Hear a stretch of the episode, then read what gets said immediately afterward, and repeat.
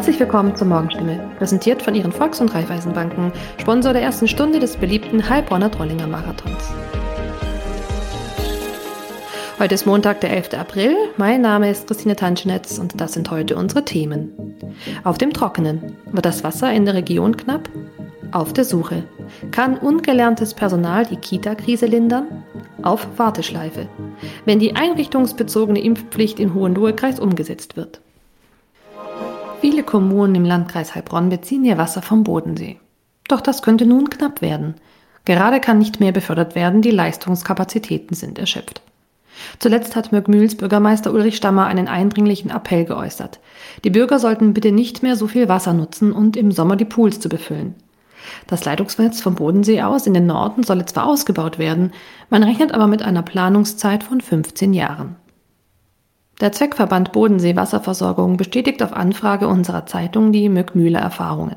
Es ist korrekt, dass Bezugsrechte im Landkreis Heilbronn gerade nicht mehr erhöht werden können. Seit etwa fünf Jahren verzeichnet der Zweckverband nach eigenen Angaben eine stark zunehmende Nachfrage nach Trinkwasser aus dem Bodensee. In Bad Friedrichshall, wo zurzeit die Schwarzgruppe ihren großen IT-Campus errichtet, sind bei der Wasserversorgung keine Engpässe zu erwarten. Die Stadt will sich trotzdem wappnen. Sie investiert nun in einen eigenen Brunnen, der bereits besteht. Auf eigene Quellen setzt auch der Zweckverband Wasserversorgungsgruppe Oberes Elsental in Eppingen. Die Stadtwerke in Heilbronn erwarten, dass unter anderem durch den Klimawandel und Ansiedlungen mehr Wasser in Heilbronn benötigt wird. Der Eigenbetrieb will deshalb den Anteil am eigenen Wasser erhöhen. 80 Prozent der benötigten Menge stammt derzeit vom Bodensee, der Rest aus Brunnen und Quellen der Stadt. Mehr dazu lesen Sie heute auf stimme.de. Ausgebildete Erzieher zu finden, ist zum Kampf zwischen städtischen, kirchlichen und privaten Trägern geworden. Vertreter des Gemeindetags Baden-Württemberg erhalten ein Konzept, bei dem ungelerntes Personal eingesetzt wird, für sinnvoll. In einigen Kommunen wird dies bereits praktiziert. Nicht alle finden diese Lösung sinnvoll. Jeder Beruf hat eine Ausbildung und gerade bei den Jüngsten, denen wir den Weg in die Zukunft ebnen, müssen wir auf eine qualitative Betreuung und Förderung setzen, findet Katharina Kaub, Geschäftsführerin bei Verdi für den Bezirk Heilbronn-Neckar-Franken. Für sie ist das Ziel klar. Wir müssen den Beruf wieder attraktiv machen. Im Wesentlichen gehe es um drei Aspekte. Die Verbesserung der Arbeitsbedingungen, Maßnahmen gegen den Fachkräftemangel und die finanzielle Anerkennung der Arbeit. Aber der Facharbeitsmarkt ist leer, viele Ausbildungskapazitäten bleiben unbesetzt. Prognosen zufolge werden im Land bis 2030 bis zu 40.000 zusätzliche Fachkräfte benötigt.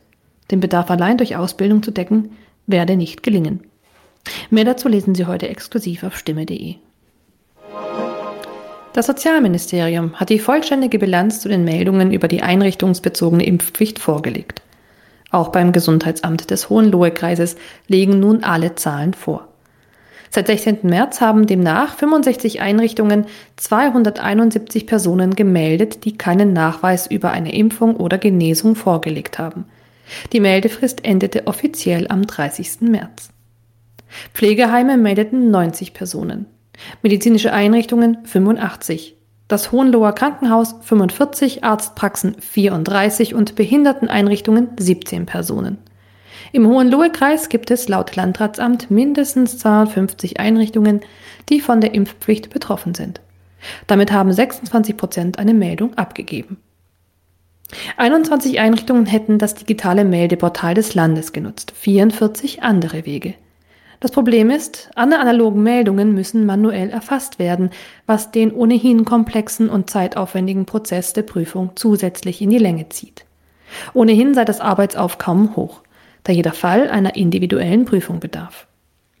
Wie das Sozialministerium mitteilt, wurden die gemeldeten Personen nun Post von den Gesundheitsämtern erhalten.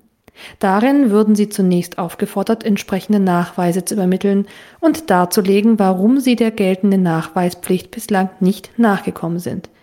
Ein sofortiges Tätigkeitsverbot für die betroffenen Personen folge aus der Meldung zunächst nicht. Mehr dazu lesen Sie auf stimme.de. Soweit die Nachrichten aus der Region. Das Wetter heute in Heilbronn. Am Morgen grau und neblig. Mittags gibt es lockere Bewölkung und die Temperatur erreicht um die 15 Grad. Abends ist es wolkenlos und die Temperaturen liegen zwischen 8 und 14 Grad. Haben Sie Kritik, Fragen oder Anregungen zu unserem Podcast, dann schicken Sie einfach eine E-Mail an podcast.stimme.de. Weiter geht es hier mit Nachrichten aus Deutschland und der Welt mit unseren Kollegen und Kolleginnen aus Berlin. Vielen Dank und einen schönen guten Morgen. Ich bin Nicole Markwald und das sind heute unsere Themen aus Deutschland und der Welt. Der österreichische Bundeskanzler Karl Nehammer reist zu Gesprächen nach Moskau. Bundesfamilienministerin Anne Spiegel entschuldigt sich für einen Familienurlaub kurz nach der Flutkatastrophe. Und Präsidentschaftswahl in Frankreich. Macron trifft in Stichwahl erneut auf Le Pen. Der österreichische Bundeskanzler Karl Nehammer will am Nachmittag in Moskau mit dem russischen Präsidenten Wladimir Putin über den Krieg in der Ukraine sprechen. Der konservative Regierungschef wäre damit der erste westliche Regierungschef, der seit Kriegsbeginn zu Putin nach Moskau reist. Albert Otti in Wien. Worüber will Kanzler Nehammer mit Putin konkret sprechen? Ist darüber schon etwas bekannt? Ja, als erstes und wahrscheinlich auch akutestes Thema hat Nehammer Fluchtrouten für Zivilisten in der Ukraine genannt. Kiew erwartet nämlich in den kommenden Tagen eine große Schlacht in der Ostukraine und deshalb bräuchte es Absprachen zu diesen sogenannten humanitären Korridoren. Nehammer will auch über den Waffenstillstand reden und über die Aufklärung von russischen Kriegsverbrechen. Außerdem sieht er sich als Brückenbauer, der den Dialog zwischen Moskau und Kiew fördern will. Wie aussichtsreich ist es denn, wenn ausgerechnet ein Bundeskanzler eines kleinen EU-Landes wie Österreich versucht, im Ukraine-Krieg zu vermitteln? Ja, auf Friedensappelle von westlichen Politikern hat Putin bislang nicht reagiert. Aber anders als Deutschland oder Frankreich ist Österreich nicht bei der NATO und deshalb sieht sich auch Wien als Vermittler. Andererseits trägt Österreich die EU-Sanktionen gegen Moskau mit und unterstützt klar die Ukraine. Also stellt sich die Frage, was Putin von dem Treffen eigentlich hat. Laut Experten könnte er Nehammer einfach nur benutzen, um weniger isoliert dazustehen. Nehammer hat jedenfalls vorsorglich schon klargestellt, dass man von dem Treffen keine Wunder erwarten sollte. Bundesfamilienministerin Anne Spiegel hat eine ungewöhnliche Pressekonferenz gegeben, in der sie sich ausführlich zu einem vierwöchigen Familienurlaub nach der Flutkatastrophe im vergangenen Sommer geäußert hat. Sie bezeichnete diesen Urlaub als Fehler und entschuldigte sich dafür. Die 41-Jährige lieferte auch eine Begründung, warum es zu dieser Auszeit zu diesem Zeitpunkt kam. Mit ein Grund sei der Gesundheitszustand ihres Mannes gewesen, der 2019 einen Schlaganfall erlitten habe. Weitere Informationen von Lea Matschulat. Der Alltag mit vier kleinen Kindern in der Corona-Pandemie und ihr starkes Engagement in der Landespolitik, das habe ihre Familie damals über die Grenze gebracht, sagt Bundesfamilienministerin Spiegel sichtlich bewegt. Der Urlaub sei für sie alle damals notwendig gewesen, auch wenn ihr die Entscheidung dazu nicht leicht gefallen sei. Ihr Mann habe nach dem Schlaganfall Stress vermeiden müssen. Während des Urlaubs sei sie immer erreichbar gewesen und habe sich immer informiert, sagt Spiegel.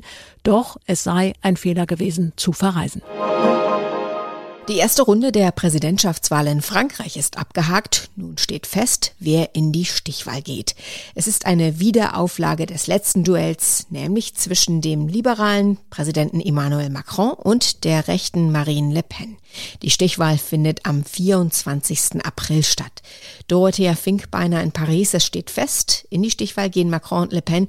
Die beiden sind schon vor fünf Jahren gegeneinander angetreten, wobei Macron damals mit deutlichem Abstand gewonnen hat hat. Dieses Mal ist die Sache aber nicht so klar, oder? Absolut nicht. Nach den neuesten Umfragen und natürlich auch dem Ergebnis gestern liegt Macron zwar vorn und es haben inzwischen auch viele der Kandidaten und Kandidatinnen, die gestern unterlegen sind, aufgerufen, in der nächsten Runde für ihn zu stimmen. Aber das Rennen ist nicht vorbei und man sollte Le Pen nicht unterschätzen. Sie hat, anders als Macron bisher, einen richtig großen Wahlkampf gemacht, ist quer durch Frankreich gereist, hat viele Leute überzeugt, dass sie nicht einfach die radikale Rechtspopulistin ist, sondern eine besonnene Politikerin, die fähig ist, das Land zu regieren. Macron hat, das haben wir jetzt schon öfter gehört, bisher kaum Wahlkampf gemacht. Wird er das in den kommenden zwei Wochen noch ändern? Also wenn er Präsident bleiben will, muss er das ändern, in Debatten einsteigen, den Leuten wirklich erklären, was er die nächsten fünf Jahre vorhätte. Und nach dem, was er gestern Abend gesagt hat, hat er das auch verstanden.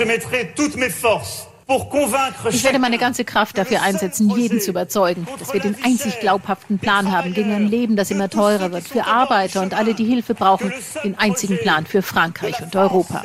Wobei er nicht ganz zufällig auch für der französischen und europäischen Flagge stand. Was würde denn eine Präsidentin Le Pen im Vergleich zum bisherigen Präsidenten Macron für uns, aber auch für ganz Europa bedeuten?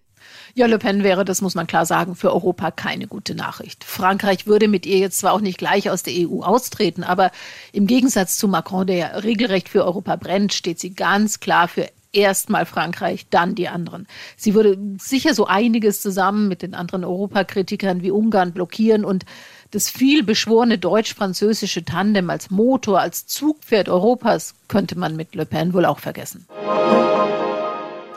Der Frühling steht vor der Tür. Die meisten freuen sich über das erste zarte Grün. Doch für Allergiker kann die Pollenjahreszeit zu einer echten Qual werden.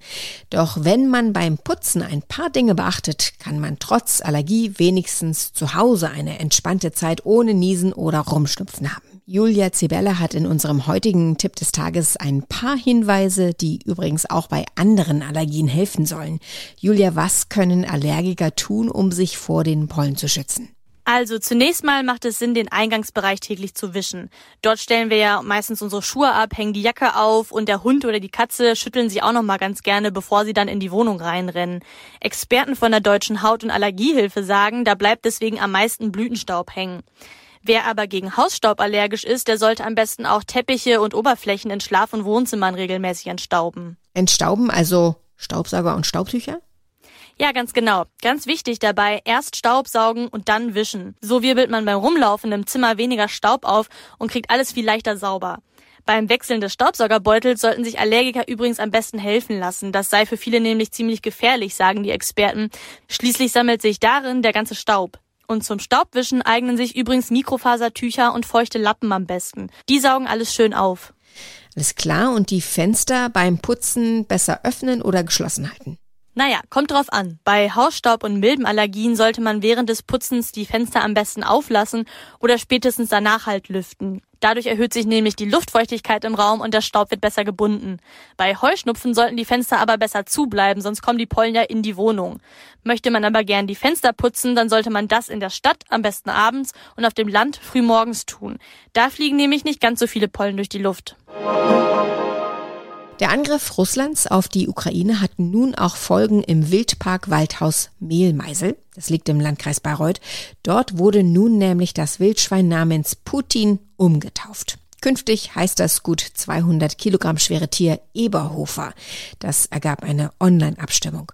Zur Namensänderung des Schweins sagte der Betreiber Eckhard Mickisch, wir sind ein harmonischer, schöner kleiner Wildpark und da passte so ein Name einfach nicht rein.